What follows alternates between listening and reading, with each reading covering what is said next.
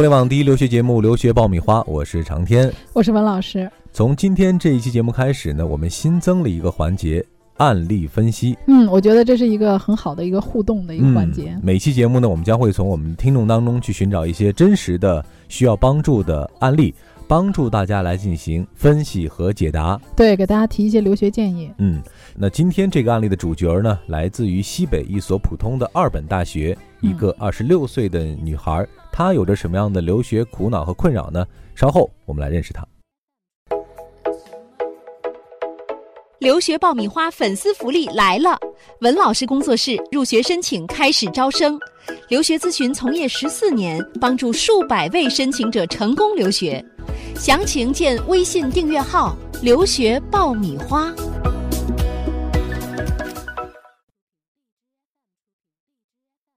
好的，欢迎继续收听《留学爆米花》，获取留学资讯、免费留学答疑、收听专属于你的留学公开课，大家都可以关注我们的微信订阅号“留学爆米花”。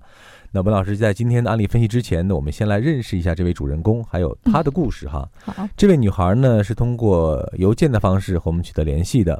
她说呢，今年二十六岁，呃，一三年毕业于西北一所普通的二本大学，专业是财务管理。那现在呢是在企业机关工作了三年，这三年当中呢，深造的愿望越来越强烈。对，估计可能工作很无聊啊。没错，你猜的很对哈，因为这个地方的原因哈，这个专业度不高，而且也不是自己很喜欢的工作的性质，所以呢，越发觉得枯燥啊，越发觉得人生没有前景、没有前途啊，所以呢，就很想通过出国留学的方式来提升自己。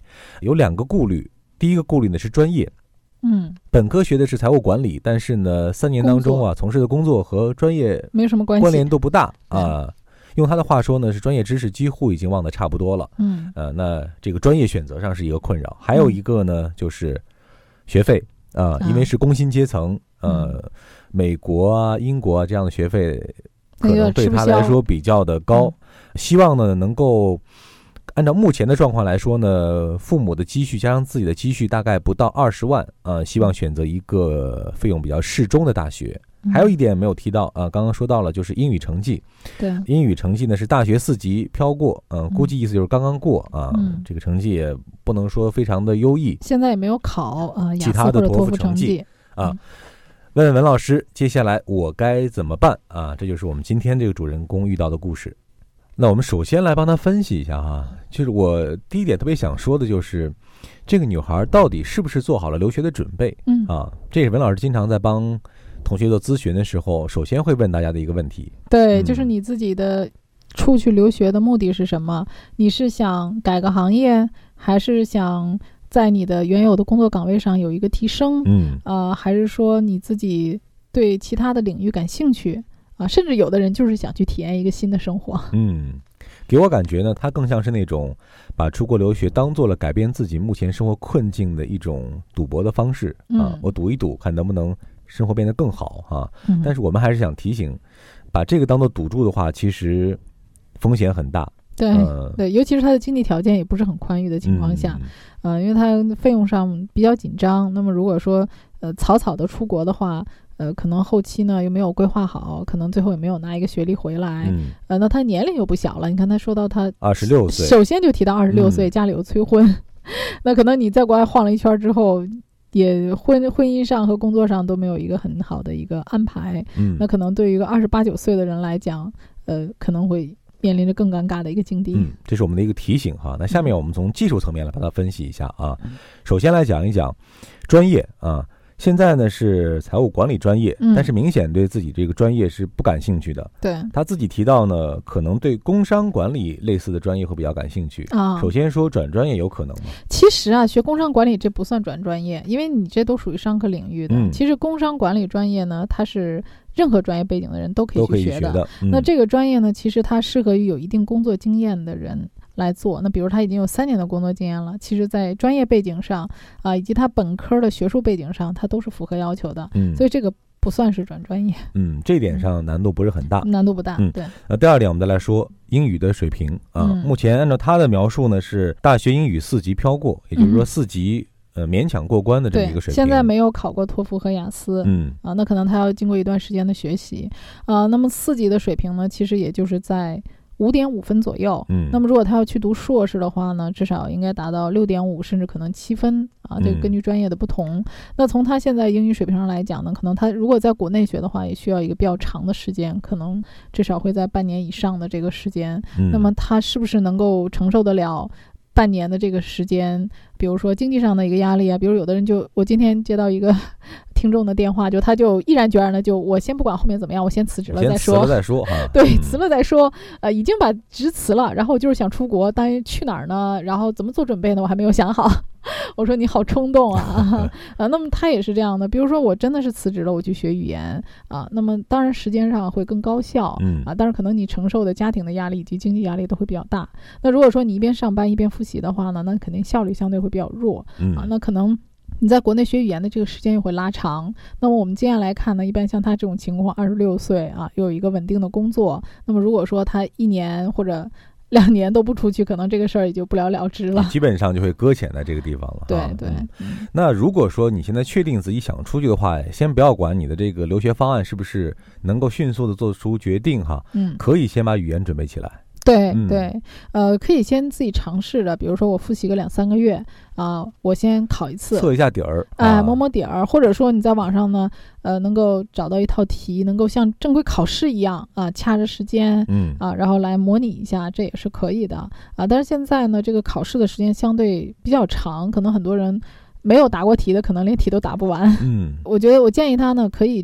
复习个两三个月，可以先参加一次雅思或者托福考试，嗯，先摸摸底，嗯，啊，看看自己的技术水平怎么样，然后根据成绩再来做下一步的一个规划和判断。对，因为成绩的提升是有一个比较科学的一个时间段的，嗯，啊，那你再考虑说，以你现在的基础，你到底需要大体花多少时间在国内去提升，还是说到国外去提升？嗯。那最后一个问题呢？我们回到他也最纠结的一个问题，就是费用的问题哈。嗯，呃，按照他的这个预期呢，可能英国和美国是不在考虑之列的，而且呢，费用只有二十万。啊，呃，其实这个两个国家呢，也不是说完全不可能，主要也是看它定位的学校。因为美国的学校有四千多所啊，费用便宜的也有啊，一万多美金的学校也都是有的。像纽约州立，这人家学费就是一万多美金，很便宜啊。那生活费呢，再加上的话，可能会稍微高一点。嗯，那么如果你去中部或者北部地区的话呢，嗯，费用也不贵啊，一万多美金的、两万美金的也都是有的。嗯，啊，可能很多学生也会勤工俭学啊，打打工啊，可能二十万也是可以够的，只是说勉勉强强哈。对，只是说你。看你的要求什么？比如说我要读美国前五十的大学，那基本上 这个钱是下不来的。嗯嗯，那我们暂且按照他的这个想法哈，我们美国、英国先不帮他考虑的话，嗯，那而且他还提到了可能未来希望有移民的这样一个可能性啊。如果在这样的一个基础上，您其他国家你觉得比较适合什么？澳洲？对，现在的移民国家就是新西兰、澳洲、加拿大。嗯呃，那么如果说他可以去。呃，加拿大去读硕士的话呢，一年的花费二十万应该是可以够的。嗯，呃，澳洲呢花费会相对高一点，大概要在二十五万人民币左右。嗯啊，呃，新西兰的话呢，二十万也差不多。嗯，因为新西兰的话，奥克兰大学的学费会相对贵一点，一年大概是三万一左右。那么其他的这些大学的学费基本上是在两万六到两万七纽币。嗯，啊，算上生活费的话，一年大概在四万纽币左右。那么四万乘以四点五，现在的汇率来讲，大概在二十二万左右。嗯。那他的学费呢，是一学期一学期的去交的啊，所以说他自己再稍微打点工的话，应该都是够的。嗯，也就是说，加拿大和新西兰以及澳洲啊，是可以列入备选的这个行列的。可以考虑。对，另外还有一个我们以前没有提到的国家啊，其实爱尔兰它也是可以的。哦。啊，这我们以前很少提到啊。那么爱尔兰呢，它离英国很近啊，是接壤的一个国家。那么它跟英国比，因为它提到了英国嘛，我们所以就提到爱尔兰。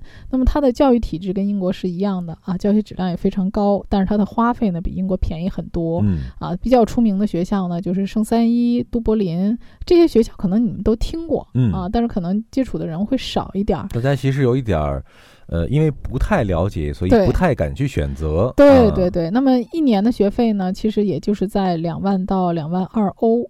啊。那么生活费呢，基本上在八万人民币左右，嗯啊，所以一年算下来的话呢，也是在二十万人民币左右。嗯，而且他现在呢也开设了这个移民的项目啊，而且办理的手续还挺迅速，嗯 啊，那可能不到半年啊，可能就能办下来，嗯啊，花费也不高啊。那么我们以后在节目里面呢，也可以给大家介绍一下。嗯，这里是互联网第一留学咨询分享节目《留学爆米花》，欢迎继续收听哦。总之呢，对于这个二十六岁的女孩来说呢，现在对于留学其实还第一步都没有迈得出去。哈，对对，我觉得嗯他可能有很大一部分原因是想摆脱现状，呃，但是经济上呢又不是说积蓄很多，呃，我觉得他现在这种情况应该先想清楚自己出国的话到底目的是什么。嗯啊，比如说你是以移民为第一考虑，还是以学历为第一考虑啊？然后包括你可以真正支配的费用到底有多少？啊，而且你的专业到底想学什么？比如说他说学工商管理啊，那么工商管理出来之后，你毕业之后，他原来是在机关工作的，嗯呃，你又不知道他在机关里主要做什么类型的工作啊？那么你在机关里做的工作是不是一个高管？学完工商管理呢，自然不太可能再回到企事业单位去，可能你要去这个相关的一些企业里面去。那你以前没有企业管理的这种背景啊和经历，你学完工商管理是不是能够顺利的进到企业里面去做一个管理层的工作？嗯啊、这个都是一个他要面临的问题，而且他回来之后有可能都二十八九岁了，对吧？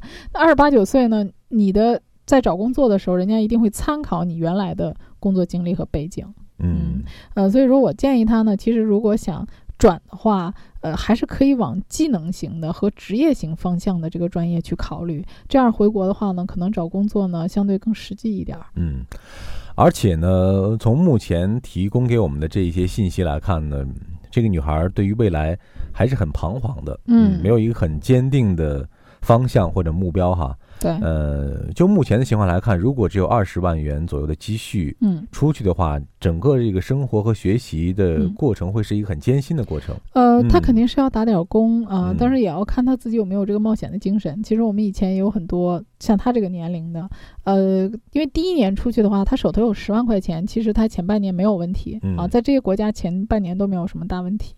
他后面呢，就是完全可以靠自己的这个能力去打工啊，然后自己去节省一点啊，找一些方式去赚钱。其实二十六岁，他有足够的这个能力啊，去养活自己。嗯呃，我以前也有这样的学生，人家就二十万，人家出去了。现在这个不但自己能够自己供给自己的学费和生活费，还能把自己家人接过去。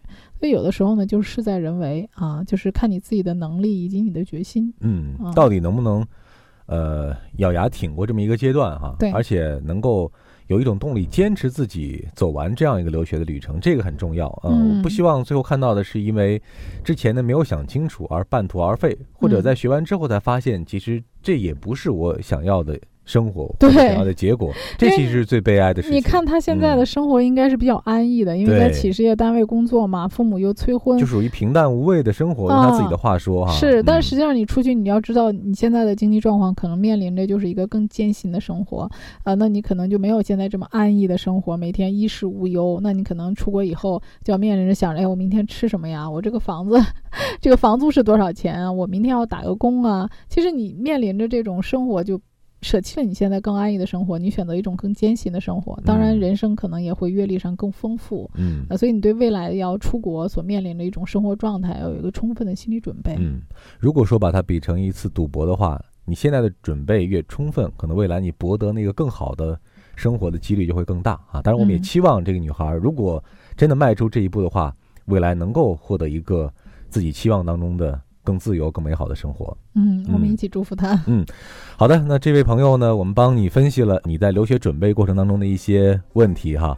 那也希望更多的朋友能够把你的故事分享给我们。呃，我们制作这个节目的目的呢，也是希望通过案例分析，一方面帮助大家从技术层面来解决留学的问题，更重要的是，我们在心理的角度，或者说在心理准备的角度，给大家提出一些意见和建议嗯，帮助大家能够做好留学之前我需要心理建设的那一步。对对，嗯呃，那么我们也希望这位听众啊，二十六岁的听众能跟我们啊保持联系。对，呃，可能他有一些信息并没有很完全的提供给我们，比如说他本科的学校啊，啊，大学的成绩啊。